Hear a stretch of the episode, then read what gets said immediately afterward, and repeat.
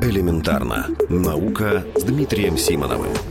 Поменять гены – о революционной технологии CRISPR мы рассказывали совсем недавно, но сегодня расскажем снова, поскольку произошло историческое событие. Впервые эту технологию применили в экспериментальной терапии онкологического заболевания человека. Здесь не обойтись без объяснений. CRISPR – это название для относительно новой технологии, которая позволяет редактировать геном хоть растения, хоть человека. Другими словами, с ее помощью можно делать вещи, немыслимые еще несколько лет назад. Можно один ген, в котором есть опасная поломка, заменить на аналогичный, но исправный. Потенциально это позволяет лечить генетические болезни, которые до сих пор были неизлечимыми. Но поскольку технология новая, то до недавних пор эксперименты с ней носили фундаментальный характер. Другими словами, их цель была понять, как работает технология на практике, а не пытаться кого-нибудь вылечить. Например, в начале прошлого года стало известно, что китайские исследователи применили технологию CRISPR для того, чтобы в человеческом эмбрионе убрать поломанный ген, который приводит к опасному заболеванию бета-талассемия.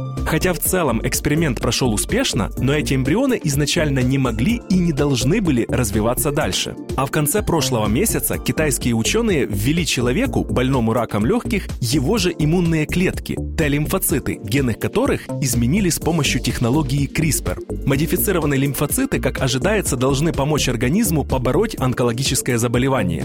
Пока что такую терапию получил только один человек.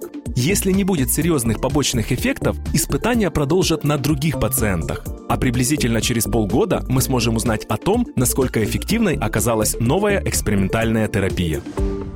Элементарно. Наука. Ежедневно в эфире вестей.